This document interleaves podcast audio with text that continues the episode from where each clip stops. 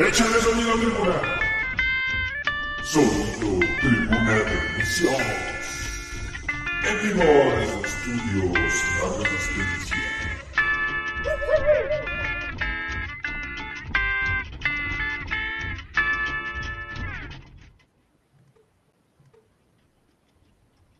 Bueno, pues como ya escucharon el intro de este programa, de este show cómico, mágico y musical que hacemos cada miércoles aquí en el, en el Estudios La Resistencia, sean bienvenidos, yo soy su anfitrión, el conocido Búfalo Tatanca, aquí para todos ustedes, transmitiendo desde el centro de la, del Valle, acá en la, en la Ciudad de México.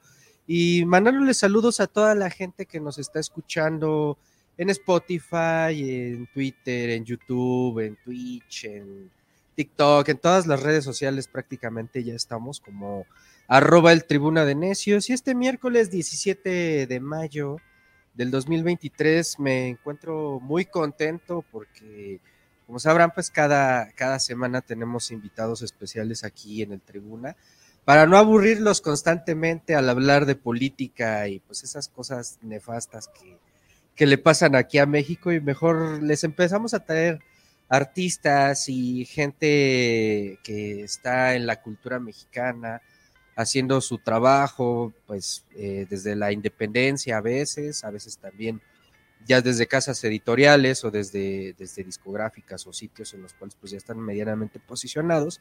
Pero aquí en el Tribuna de Necios eh, queremos ser ese espacio justo en el cual todas esas nuevas expresiones artísticas tengan cabida. Y en este día eh, estoy muy contento de recibir y de, que nos acompañe la escritora Diana Ramírez Luna. Diana Ramírez Luna, bienvenida aquí al Tribuna de Necios. Eh, ya teníamos ahí pendiente con ella una charla desde el año pasado que íbamos a platicar sobre sus libros, sobre su trabajo, sobre El Jardín de las Certezas, que es uno de los libros que ha estado moviéndose. Pero además de eso, ella tiene como mucha más carrera y muchas más este, cuestiones. Eh, me parece que, que, también se encarga de dirigir una editorial, está ahí como a cargo de las ediciones, tiene proyectos muy interesantes que tienen que ver con la gestión cultural y con el desarrollo justo de, de, de la narrativa mexicana. Entonces, pues le doy la bienvenida aquí a Diana Ramírez Luna a este espacio llamado el Tribuna de Necios. Bienvenida, Diana, ¿cómo estás? Bien, bien, contenta, Búfalo, de estar por acá y de que por fin se concrete esta, esta cita. ya, ya la teníamos pendiente desde el año pasado y bien, pues quería platicar contigo sobre todo de, de, de pues, el quehacer del escritor, de cómo surge en ti, en qué momento decides que, que vas a dedicarte a, transmitir las palabras. Yo sé que a veces pues, uno lo va decidiendo con, conforme la marcha, o hay quienes lo tienen muy claro desde temprana edad. ¿En qué momento o cuál fue el momento clave en el que tú dijiste, eh, quiero dedicarme a, a, las letras, al, al difícil oficio de las letras? Yo creo que es una cosa bien compleja, así como dices, porque no fue un momento como tal, más bien creo que a lo largo de mi vida eh, hubieron indicios de que esto iba a pasar. De pronto volteo hacia atrás y me parece que es como que era inminente, ¿no? Terminar como un poco de este lado. Yo iba a ser contadora según en mi adolescencia, pero no sé en qué momento torcí el camino de los números hacia las letras. Entonces, es, me pongo como a rememorar y pienso eh, que, por ejemplo, a mí en las tardes, cuando llegaba de la escuela, de la primaria o de la secundaria, me gustaba ponerme a escribir eh, diarios, o sea, en ese momento yo lo concebía como diarios, pero creo que aquí la, la, clave de la historia está en que de repente me entraban los Marta y Gareda, entonces me ponía a hacer historias. Entonces, este, yo empezaba como a escribir eh, no ficción, es decir, empezaba a narrar mi día y de repente le empezaba a meter un montón de, de cosas a la historia, ¿no?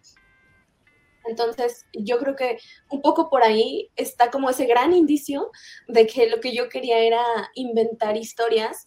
Eh, luego pasaron, hay como sucesos, o te podría contar como muchas anécdotas, y creo que algo decisivo eh, fue que yo estudié comunicación y no me gustaba para nada. O sea, yo sufrí muchísimo. Tenemos, eh, Búfalo y yo, un amigo en común él te puede decir cuánto sufrí yo la carrera, porque a mí no me gustaba esta parte de ir a investigar para poder escribir algo. Yo decía, pero ¿por qué tenemos que investigar si hay buenas historias en nuestras cabezas y más divertidas y más entretenidas? Y, ¿sabes? Entonces a mí me costaba mucho trabajo ceñirme a esta parte eh, periodística de la escritura.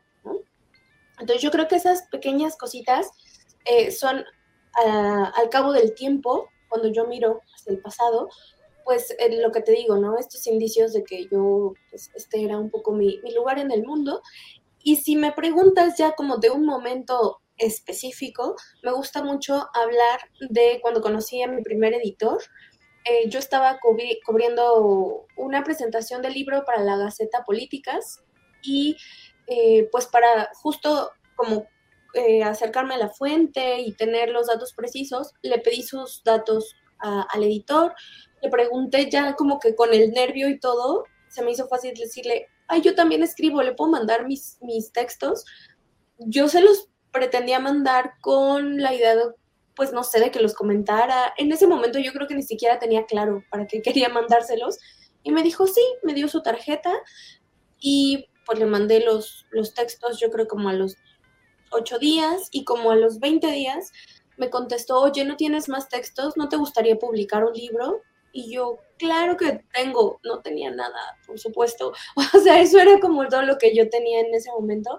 Eh, pero yo, en mi imaginario, y bueno, ya ahora lo veo que no era tan descabellado, si no tomaba esa oportunidad en aquel momento que fue hace 10 años, este año se cumplen 10 años de la publicación de mi primer libro, pues seguramente la historia hubiera sido bien distinta y también hubiera sido bien difícil, yo creo, encontrar una oportunidad como esa. Y de ahí viene también como muchas cosas que yo he hecho después, porque em, creo que la gratitud es bien importante en la vida. Entonces, siempre trato de tener presente eso y que alguien me dio una oportunidad cuando yo era tan joven y ahora yo trato de hacer esa labor con, eh, las personas más jóvenes, ¿no? También abrirles como una puertita en, el camino, en el mundo de la literatura. E, es bien curioso eh, cómo, de repente uno se planta frente al papel en blanco y de repente dices, bueno, tengo muchas ideas en la cabeza. Me da mucha curiosidad esto que, que dices, que de repente, ¿por qué teníamos, ah, bueno, los que estudiamos periodismo, en este caso, teníamos que buscar en, la realidad de historias cuando pues las podríamos inventar, ¿no? Las podríamos sacar de nuestra cabeza. Pero, por ejemplo, hay autores como Svetlana Alexievich, la, escritora que, de hecho es periodista, la que ganó el Nobel, que ella decía que, justo para, le, costaba mucho trabajo imaginarse cosas porque la realidad era tan dura que, que, que era sumamente difícil, ¿no? Retomar algo y, convertirlo. Y es por eso que ella trataba de reflejar las historias tal cual es. ¿Tú cómo llevas este proceso? O sea, ¿cuáles son los pasos que sigues para, para crear una historia? Primero te la imaginas, la estás rumiando, o de pronto vas en la calle se te ocurre algo y lo, escribes en tu celular, no sé, ¿cómo es este proceso narrativo para ti? Es bien curioso porque el proceso narrativo es muy difícil el proceso que tengo. Ahora estoy un poquito más eh, tratando de escribir poesía como un ejercicio. La verdad no es que, vamos, no es un plan o nunca fue un plan decir, oh, quiero ser poeta, pero me llama mucho la atención este registro, ¿sabes? Este género, porque me parece bien padre como ser capaz de abstraer ciertas imágenes, figuras, ideas, y creo que eso enriquece mucho la prosa. Eh, en el caso de la poesía, sí me pasa mucho eso que dices, que de pronto eh, pienso en algo muy concreto, no sé, pienso a lo mejor en la relación que tengo con mi madre o con mi abuela, y de ahí me gusta sacar como metáforas o imágenes y a partir de ello escribir y generalmente lo hago así en el celular, porque a veces son como estas cosas que eh, los pensamientos que vienen en la noche, así como en los memes de cuando estás ya me voy a dormir y justo en ese momento te viene la avalancha de pensamientos. Eso me pasa mucho con la poesía. pero con la narrativa es bien distinto, porque creo que para eso sí necesito detonadores de la realidad. Eh, en el caso del Jardín de las Certezas, por ejemplo, el detonador de la realidad fue la muerte de mi abuelo, que, bueno, no es ningún spoiler, porque de hecho eso incluso está en las reseñas y en la cuarta de forros. Todo empieza con la muerte del papá de la protagonista, ¿no? Entonces de ahí vienen todos, como que una serie de acontecimientos que se van eh, desarrollando. Entonces me pasa un poco eso, ¿sabes? Que a partir de algo que sí, que sí viví o que sí me pasó en la realidad, o incluso que me impactó tal vez que alguien me contó, pero que me resultó muy impactante, a partir de ello es como si de ahí jalara un hilito para ir tejiendo yo mi propio, este, haciendo mi propia madeja, ¿no? Creo que me pasa mucho, mucho eso y son, me parece curioso que sean dos géneros distintos y dos formas bien distintas de, llegar a ellos o de abordarlos. En este caso, este, ¿cuál, qué es, qué es lo que más te ha costado trabajo? ¿Escribir cuento? Eh, escribir una novela que de hecho pues es como más de largo aliento y más de estar desarrollando personajes, es como básicamente de, como, como decía Cortázar, de ganarlo por, por knockout. Y la poesía pues que tiene su, su, dificultad, porque en realidad estás trabajando con imágenes, con imágenes a través de las palabras. Para ti, ¿cuál ha representado más reto en este ejercicio de exploración narrativa? Híjole, yo creo que en, cada uno en su momento ha representado un nivel de, complejidad distinto, justo como lo mencionabas, ¿no? Porque son, eh, vamos, es como, como armar rompecabezas distintos, ¿no? O pienso en estos cubos Rubik, que ya ves que hay de diferentes formas, así lo pienso un poco, es como, como desengañar enigmas distintos. Entonces, bueno, quizá podría decir que en el caso de la novela, eh, lo que sucedió es que pues, fue algo que se cocinó en mucho tiempo. Fueron seis años prácticamente para que esta novela llegara al punto en que tú la leíste, por ejemplo, es decir, en el, en el punto en que ya incluso se convirtió en libro. Eh, y es eso, era revisitar y aparte aquí había un suceso, ¿no? Como te digo, había un suceso pues fuerte, traumático. Cuando yo decidí que el personaje que moría en la novela era el papá de, Natalia, de la protagonista, lo decidí así porque para mí mi abuelo era como mi papá. Entonces, era el dolor que yo consideraba que podía retratar, ¿no? Que, que para mí era, era lo más real también eso me costó mucho trabajo, como justo eh, apegarme a, a, estos procesos que realmente suceden, ¿no? El duelo, eh, el amor en medio del duelo, eh, incluso imaginar como la parte fantástica, también eso, ¿no? Como yo, yo me ponía, me sentaba a veces en, en la cama y decía, ¿cómo reaccionarías tú si de pronto te pasara tal cosa, ¿no? tal cosa que puede ser increíble como el hecho de, eh, no sé, aparecer adentro de una pintura que tú tienes en tu casa y entonces de pronto estás dentro de ella. Y yo lo primero que decía era, bueno, yo no lo creería, yo pensaría que estoy soñando, yo pensaría que estoy eh, ebria tal vez, ¿no? Y estaría en constante negación. Eh, y un poco también creo que tenía que ver como que eh, combiné ciertos procesos mentales que estaba pasando en ese momento, que era por la misma negación a la muerte, ¿no?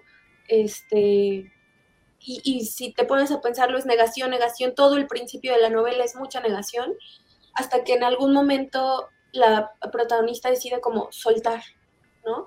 Y para mí ese fue el gran aprendizaje de, de la novela incluso, y por eso el, la, la, dedicatoria también de, de, la novela, ¿no? Que se la dedico a los personajes porque ellos me enseñaron mucho esta parte de, de soltar, que, pues, que, fue tan complicada en muchos sentidos.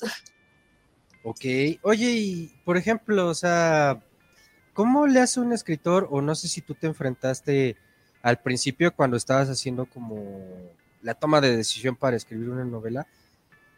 si de repente no te topaste con esta cuestión de que se transformara en algo muy anecdótico y que de repente tú lo revisaras y digas, bueno, estoy desahogando muchas cosas personales, pero realmente no estoy contando una aventura, que una de las premisas justo de, de la novela es que eh, eh, lo cotidiano se rompa, ¿no? En este caso tú lo rompes a través de la fantasía. Pero ¿en qué momento tú te diste cuenta que tenías que hacer ese giro, ese vuelco que lo volviera más narrativo, más que anecdótico? Justo diste en el clavo, porque cuando yo la empecé a escribir, quería dos cosas. Uno, despegarme del cuento, que para mí no es que ya lo tuviera dominado, pero ya sentía que había experimentado bastante. Yo no sé si bien o mal, pero ya me sentía como en una zona de confort con el cuento. Ya había publicado varios cuentos, este, pues ya había hecho algunas cosas, entonces quería hacer algo diferente. Quería hacer algo diferente también en, en cuestiones de géneros. solía escribir mucho de, de romance y ya no quería solo hacer eso. Más adelante me di cuenta de que era este, muy difícil despegarme totalmente de eso y también dejé de resistirme. Pero otra cosa que quería hacer era dejar de, mm, tener personajes tan parecidos a mí. Y aun cuando esta primera anécdota que te digo, este detonador, sí es muy personal, lo que traté con Natalia es de construir a una persona totalmente distinta a mí, o sea, desde físicamente hasta en su forma de, de pensar en muchas cosas, ¿no? Entonces, em, creo que eso fue un poco la clave, que quería salir de la zona de confort y bueno, creo que también hay cosas que de pronto se vuelven como imposibles de negar, entonces eh, lo que somos, este, este, este, ¿cómo se diría?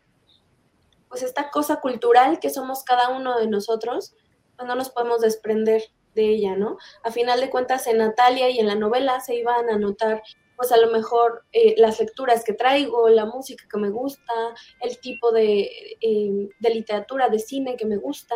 Entonces, pues bueno, es, es difícil disociarnos de todo lo que traemos adentro en algún punto. Es difícil desprenderse, ¿no? Y, justo hacia allá va mi otra pregunta. Eh, Martín Soleres comenta que, justo para escribir mejores historias o para tener como, pues vamos, una historia más audaz o más arriesgada, a veces es, es necesario matar a nuestros familiares, ¿no? Simbólicamente matarlos, para que nosotros podamos escribir libremente. ¿Por qué? Justo porque cuando retomas ciertos aspectos personales, ciertas anécdotas, va a haber un momento en que un tío, un papá, este, la prima, qué sé yo, se, se, molesten. En tu caso, cuando tus padres te leen por primera vez, cuando ven ya el libro completado, ya, ya en sus manos, ¿cuál fue su reacción? O sea, ¿hubo algo de resistencia? ¿Tú tuviste miedo? Por el otro lado, ¿cómo fue toda esta experiencia? Porque supongo que es un choque. Te va a dar mucha risa la respuesta porque mis papás no han leído la novela. esa, es una parte muy curiosa que yo considero de como de mi historia, porque mis papás no son lectores. Este, mi papá, si tú platicas con él, te va a decir, no, es que a mí me da mucha flojera. Y él me dice, yo no sé de dónde saliste, yo no sé, este, porque cuando yo era niña, no era niña lectora, no había libros en casa, este, estaban las revistas de mi papá en inglés, aparte, que yo pues entendía a medias y me gustaba mucho. Y ya después, como con el tiempo, y de hecho hace no mucho, descubrí que lo que yo tengo más bien desde que era niña es un gusto por el eh, producto editorial, por el papel, por las revistas, por el libro, eh, este objeto, por eso un poco el, nombre de libro objeto editorial, es la editorial que yo dijo, por esta sensación de tener el libro como objeto en tus manos y lo que significa este objeto cultural que no solo es como, no sé, como una taza, como un teléfono, sino algo que además de existir en un plano físico, existe más allá. Entonces eso lo descubrí hace, por supuesto, muy poquitos años, ¿no? Pero yo tengo esos recuerdos y luego se me hace también como, claro, ¿no? Una consecuencia todo lo que ha pasado después, porque pues no, en realidad ellos no, nunca fomentaron la lectura en mí ni en ellos, es decir, no, no es un tema que les eh, interese mucho. Em, entonces, pues bueno, aquí me, me quité ese conflicto que ellos no tuvieron que como que enfrentarse a esta cosa, ¿no? A este, que digo, si soy honesta, mi mamá va a decir, yo no me parezco a esta señora. Y pues no, por lo que te cuento, ¿no? Porque justo yo quería hacer algo tan diferente que, que incluso no reconociera a, estas, a estos personajes, ¿no? Claro, al abuelo sí lo reconozco un poco en, en Rafael, pero la mamá pues la pongo como si fuera una, una maldita, ¿no? que no quería ni al papá, ni a las hijas, ni a nadie. Entonces, pues bueno, eso eh, yo creo que forma parte de, lo, de, toda esta ficción que conforma el Jardín de las Certezas. Muy bien, entonces, o sea, dices que tus papás pues casi, casi no leían o que por ahí medio mencionabas lo de, de revistas y así. Entonces, ¿de dónde, ¿de dónde surgió como este gusto por las lecturas, por escribir? Pero sobre todo, ¿cuál fue la lectura que te marcó? Porque todos tenemos como bien clarito el momento en el cual dijimos, quiero, quiero hacer algo parecido. ¿no? A, mí, a mí me ocurrió justo con, con Horacio Quiroga, con el del almohadón de plumas. Cuando lo leí dije, híjole, yo, yo quiero conseguir algún día escribir algo así como esto. En tu caso, ¿qué fue lo que, lo que te llevó a, a, a decir, quiero entrarle de manera seria a esta labor? Justo el fin de semana platicaba con mis amigos de la maestría al respecto y bueno, traíamos un relajo, me traían fritísima con esto, porque es una lectura, pues yo creo que poco, como poco convencional para jalar a la juventud a la lectura. Ese libro que me marcó fue El Zarpo, de Ignacio Manuel Altamirano. Este, es un libro decimonónico de militares y de bandidos que se roban a, una chica del pueblo. Entonces, para mí, eh, en ese momento de adolescente, era como leer una historia de amor. Yo no estaba este, atendiendo el contexto bélico de la historia.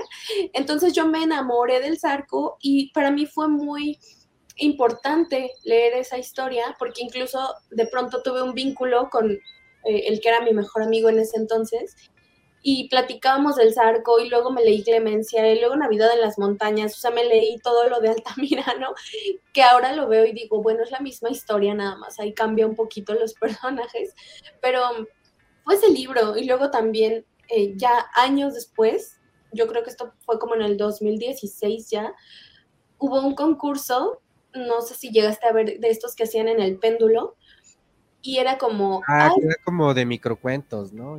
Sí, sí, sí, lo recuerdo. Les era, escribe una carta de amor a tu personaje favorito en mil caracteres, creo era. Y pues gané el concurso porque le escribí una carta de amor al Zarco. Entonces, para mí ese libro, este, aún con todos sus, sus asegúnes y sus cosas, es bien importante porque es lo que de alguna forma me, me trajo acá, ¿no? A ser lectora y a... Yo considero así que todo es como una, van siendo piezas del rompecabezas. Y lo que te decía, ¿no? A lo mejor si yo no me hubiera acercado a aquel editor cuando estaba haciendo la cobertura, o si no hubiera leído este libro, o si no hubiera hecho tal, tal, tal, tal, pues claro, no, no estaría aquí, mi historia no sería la misma. Entonces como que agradezco un montón ese tipo de, de pequeñas cosas. Oye, y a la distancia, eh, ahora que, haces como un análisis de, todas las decisiones que has tomado, eh, ¿Hubo algún instante o algún momento en el que dudaras o en el que dijeras, sabes que creo que esto no es lo mío o, o, siempre has estado como muy seguro? Yo creo que cuando era muy joven sí, o sea, muy, muy al principio, cuando justo hace 10 años, cuando estaba en, este, en esta duda de si publicar o no, y es cuando te cuestionas como es como si volvieras un poco a la infancia y, a todo te dijeras, ¿por qué? ¿Por qué? ¿Por qué? Eh, creo que en ese momento sí. Y luego una amiga me dijo, lo que estés haciendo, es decir, si vas a publicar, que no sea por otra cosa que por gusto, porque tener otro móvil es como absurdo, ¿no? No le estés buscando para qué es, ni, ni objetivos precisos, hazlo porque quieres hacerlo y porque te hace feliz escribir en, principio, ¿no? Ni siquiera publicar, sino escribir. Entonces, como que siempre se me quedó mucho ese, eso, porque dije, bueno, claro, ¿qué otro, qué otro motivo podría tener yo desde, desde lo que soy yo, no, no hablo por otros autores, que este gusto y esta, esta maravilla que se siente cuando estás frente, frente al papel, inventando una historia que dice Rodrigo Fresán que la literatura es la venganza de la realidad. Entonces, híjole, yo creo que, que otra cosa, ¿no? Ya ahora lo veo así y ahora no tengo ninguna duda. Y también, para bien o para mal, no me veo haciendo otra cosa. Mm, lo que yo hago es escribir y editar y no me gustaría, a menos que estuviera en una situación muy, este, no sé, muy drástica o de mucha necesidad, no me gustaría tener que dedicarme a hacer otra cosa porque estoy tan segura de lo que quiero que no, o sea, ya en este punto ni siquiera me veo dudando, pues. Órale, no, pues mucha seguridad, mucha seguridad y, certeza para dedicarse a, la labor de, ser escritor. Pero a ver, vamos a hacer tantito una pausa en, la entrevista para ir ahí a, un anuncio de, un producto que estamos haciendo acá en el Tribuna de Necios que se llama Haya sido como haya sido, que cada semana pueden checarlo en YouTube y que es sobre música. Y ahorita regresamos con Diana Ramírez aquí a seguir platicando sobre narrativa y regresando hablaremos también pues de el lado oscuro de las editoriales. vale. Entonces aparece su gran amigo, el señor Pete Townshend. Sí, Pete Townshend, ese guitarrista del grupo Dahoo, ese que ustedes han visto destruir sus instrumentos,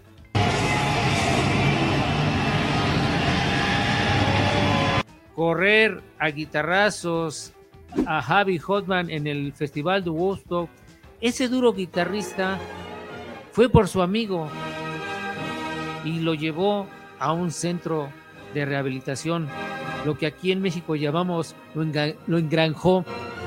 Así es como aquí en México coloquialmente se le llama a ese tipo de eh, lugares donde se, uno se, se recupera de las adicciones. El señor Clapton duró dos años recluido en, esa recuperación. Ya era un más que un afamado guitarrista. Ya traía atrás de sí varios grupos, The Jarvers, The Cream, The Blind Feet y su famoso álbum Leila and Another Lover Song. Sin embargo, desafortunadamente, por esas épocas, Clapton se empezó a iniciar en, una vida llena de excesos.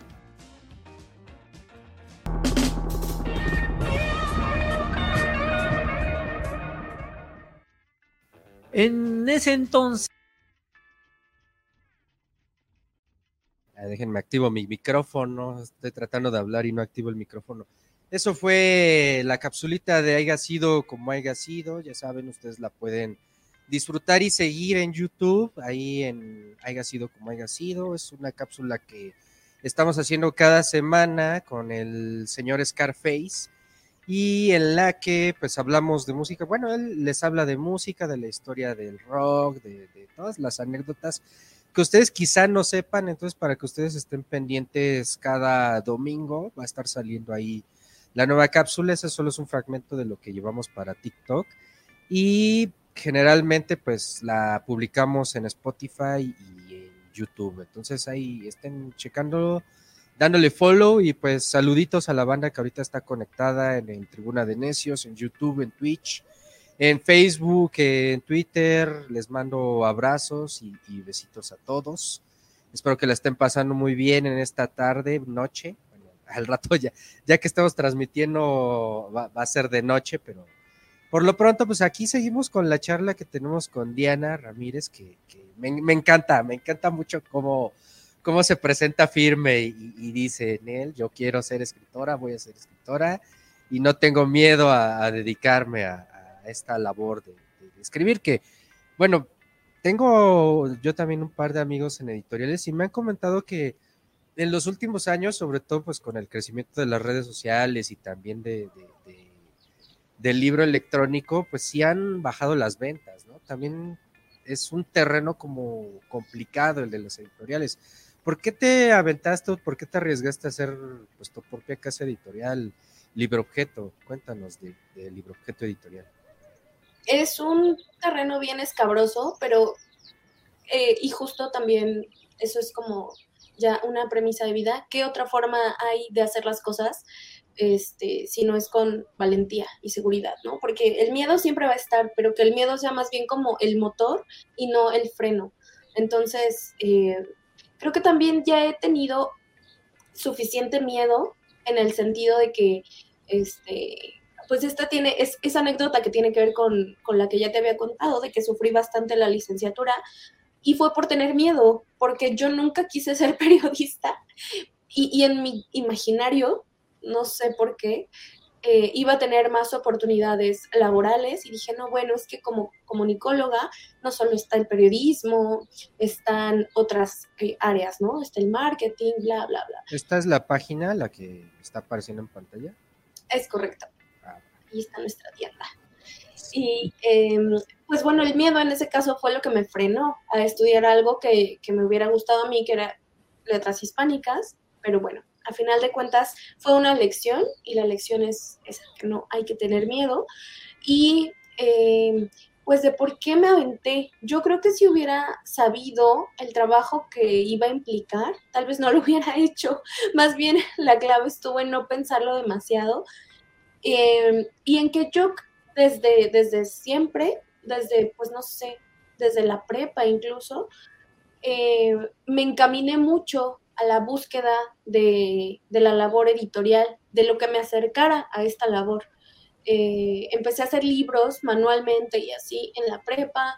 Luego en la universidad empecé a meter mis optativas en, filosofía y letras en la UNAM. Eh, luego empecé a juntarme también con amigos que tenían que ver con el medio editorial. Me acuerdo que de las primeras personas como así grandes editores que yo admiraba mucho y que eran mis amigos son Siddhartha Ochoa, que es directora de Abismos Editorial, y Edgar Kraus, que él está ahorita en HarperCollins. En ese momento creo que él estaba en el Fondo de Cultura. Entonces me hacía como algo que si bien era difícil, era tangible, ¿no? O sea, yo decía, bueno, igual le voy a batallar, pero en algún momento se puede. Entonces, como tenerlos a ellos un poquito de, ancla y de brújula, orientándome eh, acerca de, pues, cómo hacer las cosas, para mí también fue, fue un impulso, ¿no? Y volvemos de nuevo a, las retrospectivas, como viendo cada una de estas, de estos pasos del pasado, me doy cuenta de que, pues, eso, fui construyendo no solo mi historia, sino también un entorno que me ayudara a, a luchar y a encontrar eh, lo que yo quería y, el lugar en el que yo quería estar, ¿no? Porque a final de cuentas, pues ellos siguen siendo mis amigos y siguen, cada que nos encontramos, para mí, de verdad, no sabes el gusto que me da y, y pensarme tan joven y a ellos también tan jóvenes echándome la mano como que esas pequeñas cosas son las que ahora me hacen pensar en que yo tengo también como esta responsabilidad de ir jalando a quienes vienen atrás de, nosotros, ¿no? Como debe de ser, apoyando los proyectos culturales e, e independientes. Y bueno, pasemos a, los temas escabrosos. hace, hace unos días este, posteaste un video en tus redes sociales, no sé si lo si quieres que lo pongamos por acá. Pues si quieres, si no, lo, comentamos, como tú me digas. Pues vamos a poner tantito a ver qué, este, estaba pasando con, con esa polémica de la cual hay que hablar. Estaba preguntándome por qué tengo esta sensación como cuando te ponen el cuerno con respecto a mis ex editores. Y pues llego a la conclusión, o sea, igual les parece muy obvio, pero pues es una traición a final de cuentas, porque yo publiqué El Jardín de las Certezas, mi primera novela y mi quinto libro de literatura con esta editorial española, Camelot América.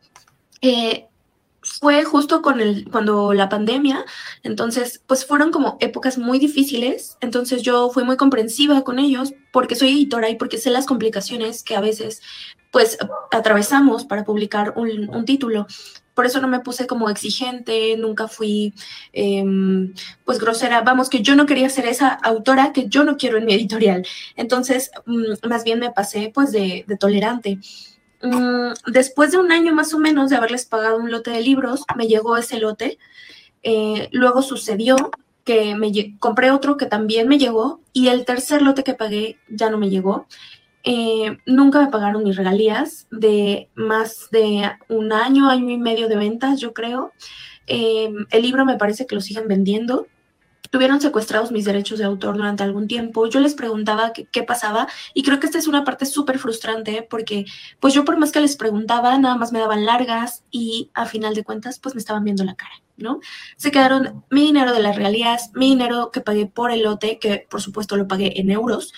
Em, los derechos ya me los devolvieron después de estarles insistiendo un buen, un buen, porque a mí es de las cosas que más me interesa, ¿no? Seguir promoviendo el libro. Y eso es algo que me da mucho coraje porque pues el libro se estaba vendiendo súper bien. Yo hice una labor muy ardua que nunca me pesó y que lo hice con mucho gusto y mucho amor, pero... A ver, ¿cómo estuvo, cómo, cómo estuvo eso, este, querida Diana? ¿Qué, qué, pasó con Camelot? ¿Cómo estuvo pues todo Fue un abuso de confianza tremendo, yo creo, ¿no? Como te digo, a mí me costó mucho, mucho dar este paso porque por lo que hemos platicado ahorita, yo tengo muy arraigada esta idea de la gratitud, ¿no? De que cuando alguien hace algo por ti, independientemente de que haya sido mucho poco lo que sea, eh, hay que estar agradecidos porque esa, eh, esa persona, entidad, forma parte de tu historia. Pero después de 10 meses de que ya había pasado esto, de que yo hice el depósito que te comento, y de que mis libros no llegaban y de que aparte había un engaño de por medio, porque cuando yo les preguntaba, oigan, mis ejemplares ya vienen, me hicieron perder muchas ferias, para empezar, dos de las más importantes de, México, que fueron Zócalo y Guadalajara, perdidas. Eh, en un tiempo como que me quisieron como mantener calmada, diciéndome, no, si quieres te llevamos a Guadalajara. Y yo dije, ok, pues díganme y yo con paciencia y todo lo hacemos. Este, llevar era un decir, bueno, llevar el libro, ¿no? Porque pues obviamente cada quien, cada autor corre con, los gastos de su transporte, traslado, etc. Em, esto sucedió, te digo, desde el año pasado. Eh, de pronto dejaron de contestarme correos. Pasaron cosas ahí en ese inter, como que, por ejemplo, yo descubrí que em, ellos trabajaban con el mismo impresor que yo. Entonces dije, oye, pues le están echando la culpa desde hace seis meses al impresor y yo sé cómo trabaja el impresor. Entonces eh, contacté al impresor incluso, le dije, oye, eh, ¿no tienes una orden de tal libro? Me dijo, no. De hecho, me enseñó una captura de pantalla de, de las órdenes que tenía con, el, o sea, con nombres similares a me dijo, no, mira, te puedo enseñar y no tengo órdenes. Entonces, ya ahí fue cuando como mi paciencia se empezó a terminar. Ese es uno de los aspectos que te digo, ¿no? Yo fui muy paciente porque a mí me tocó la pandemia, me tocó que se me atoraron 10 libros, 10 títulos en pandemia y no había imprentas porque no eran de primera necesidad. Entonces yo estaba en esta, en esta cosa de que los autores por un lado querían sus libros y por otro pues, ¿de dónde? ¿No? O sea, no tenía a dónde mandarlos. Entonces yo dije, voy a ser la más paciente, de verdad. Y no me importó que para ese primer lote se tardaran un año, y no me importó este, tener que pagar los títulos muy por adelantado, depositar confianza, porque justo yo sé, porque, ¿sabes? Trabajamos pues de formas no similares, pero sé que a final de cuentas la relación que hay entre un editor y un autor se basa en la confianza. Y entonces tuve esa confianza de la cual ellos abusaron. Mm, quizá aquí es muy importante mencionar que a las quizá dos horas de que yo subí este video que, que acabas de poner, me contactaron, me dijeron que no habían estado a la altura, que no se habían comportado de la manera adecuada, que me querían hacer la devolución de mi dinero y lo hicieron. Pero, ¿sabes? O sea, es como, ¿a qué costo? y eh, les dije, oigan, pero pues mis regalías, ¿qué onda, no? Y me depositaron algo así como 20 euros, que fue lo que se quedó en la comisión de PayPal. Y a final de cuentas no se trata del dinero, sino de todo este abuso que hay, porque otra cosa muy curiosa que pasó, bueno, no curiosa, triste y, lamentable, es que me empezaron a contactar muchas personas, no solo de México, sino de España, para decirme que les habían pasado lo mismo con estas personas. Eh, a una chica de España sí le devolvieron el dinero. en mi caso era creo que un lote de 25 ejemplares o algo así, es decir, no era tanto dinero, pero una chica de las que me contactó me dijo que eran como 150 ejemplares los que ella había pagado. Entonces, pues yo creo que eso eran más de 10 mil pesos. Pero una cosa es que como empresa tú estés tratando de eh, salir adelante y otra que estés estafando o cometiendo fraude con pues, tus autores y con sus sueños y jugando con, pues, con su dinero, ¿no? Eh, te comentaba que en mi caso pues fue un lote pequeño, creo que eran como 25 o 30 libros los que yo compré, el dinero que ellos se habían quedado, pero una chica me dijo que ella pagó como por 150 ejemplares. Entonces eso se traduce, yo creo que en más de 15 mil pesos, que ya es una cantidad mucho más importante. En mi caso, ni siquiera era tanto el dinero, sino esta acción de tenerme en un constante em, engaño, ¿no? Porque me hicieron perder dos ferias bien importantes, que es la del Zócalo y la de Guadalajara, y me decían, no, es que tus libros ya iban, es que ya, ya, es que es el impresor el que se está tardando.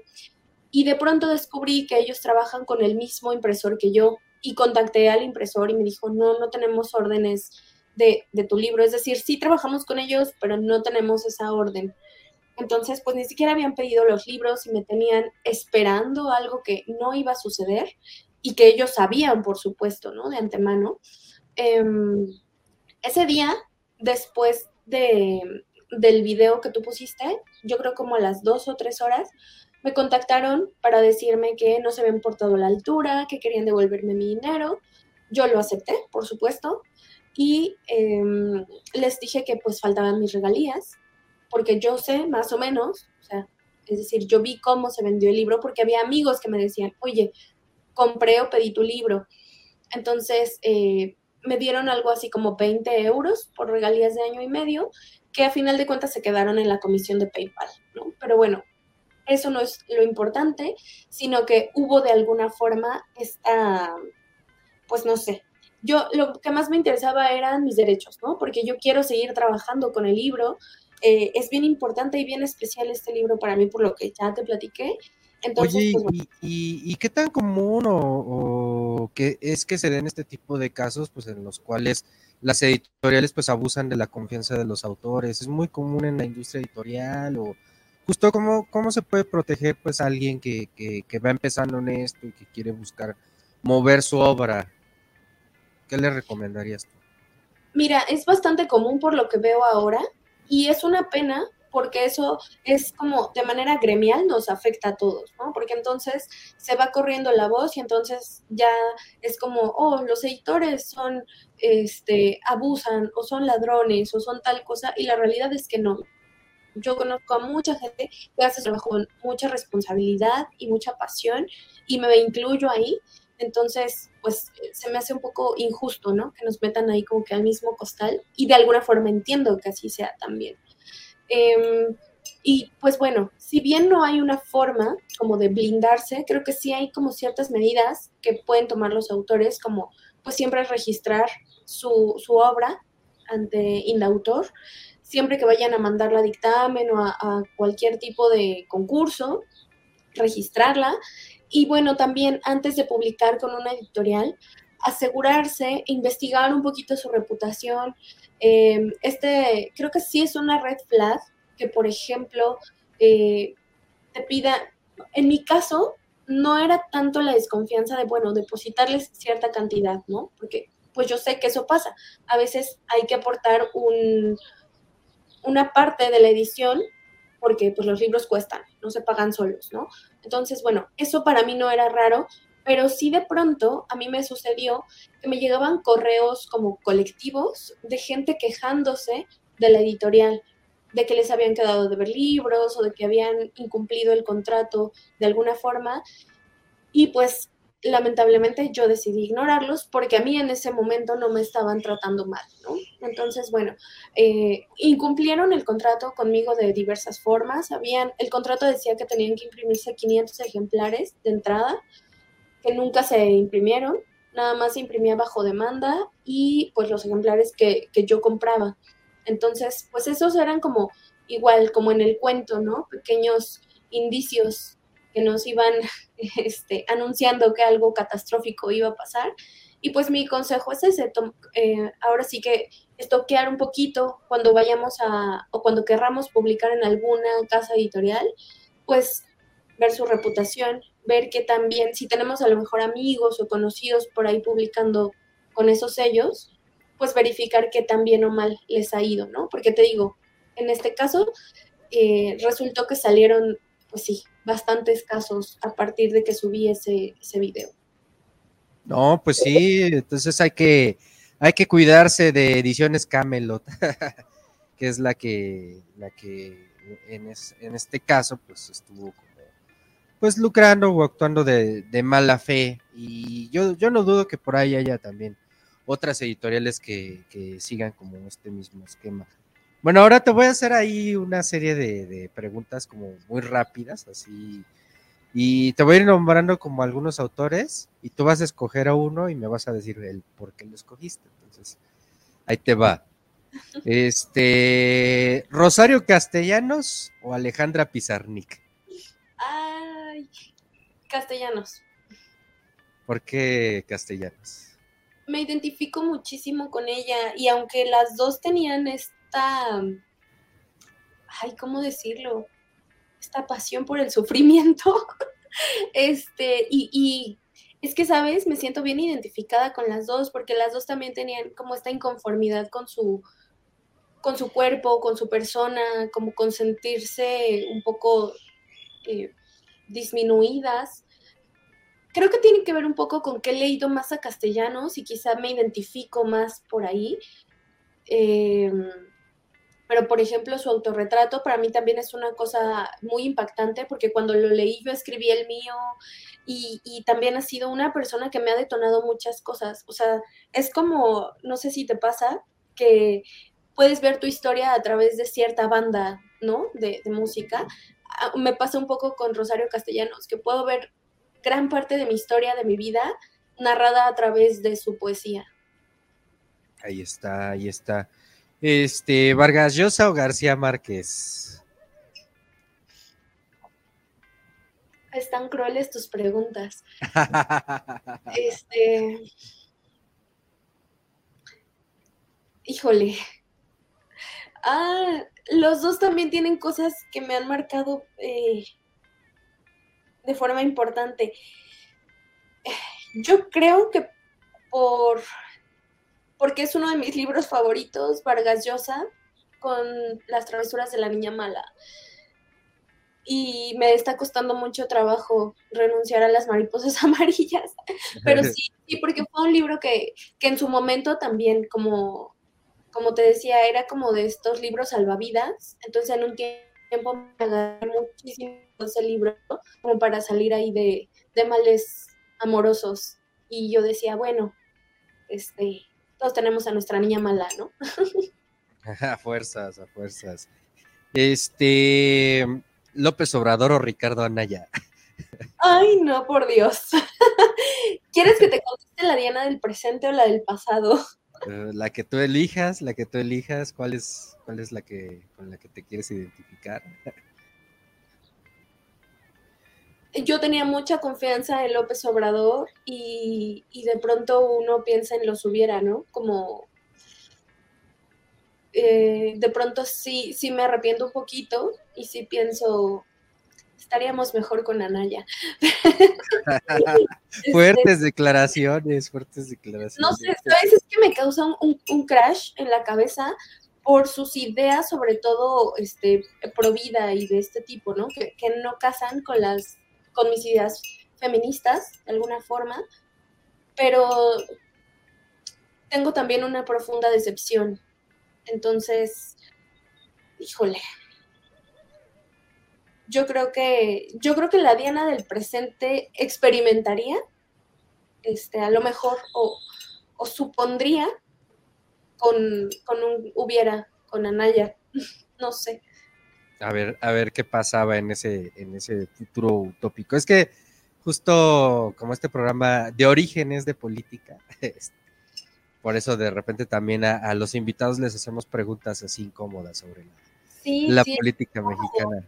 Y es incómodo incluso a nivel personal, ¿sabes? Por, por esta parte que te cuento, de hay ciertos ideales que no casan con, con quien es Diana, pero también hay ciertas acciones de, Morena que pues no, o sea, con las que tampoco puedo estar de acuerdo, ¿no? Esta parte de eliminar el CONACID y, o sea, ¿sabes? Es como, también eso va en contra de Diana y de toda esa parte cultural y todo el recorte cultural que ha habido eh, a raíz de la 4T. Entonces, ay, de pronto es tan complicado cuestionarse ese, ese tipo de, de situaciones. Sí, sí, sí, e, es, complicado. Y también, o sea, en ese sentido te quería preguntar, eh, y eso ya se lo he preguntado a otros escritores que han estado aquí en el tribuna, ¿qué tanto nos ha limitado en la actualidad esta cuestión de lo políticamente correcto para escribir? ¿A ti te limita o de repente crees que sesgos como el feminismo, el machismo o, estos discursos que están permeando mucho actualmente en la sociedad afectan a tu labor como escritor o de cierta manera provocan que te autocensures? Más que autocensura, lo veo como algo súper positivo, porque en mi caso ha sido cuestionarme.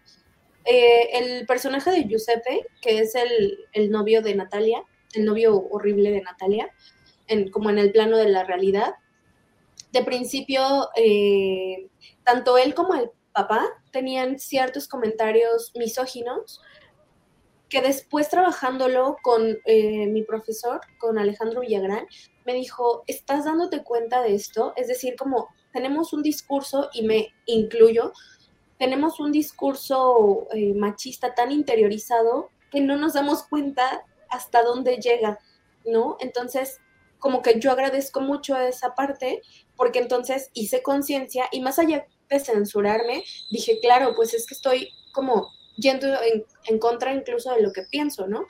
Aun cuando eran, se trataba de personajes, es decir, una voz narrativa y, no la de la autora, este, creo que es importante sí como erradicar, sobre todo aquello en lo que para nosotros es importante, ¿no?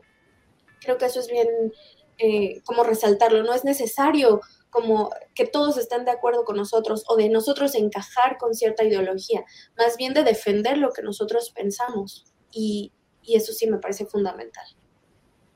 Pues ahí está, ahí están los comentarios de Diana Ramírez Luna. Ahorita este, nos habías comentado que estabas trabajando en escribir poesía. Pero ¿qué viene para ti? ¿Cuáles son tus presentaciones? ¿Ya estás por sacar un nuevo libro? O sea, eh, ¿qué nos puedes contar acerca del futuro? ¿Hacia dónde, hacia dónde va Dianita?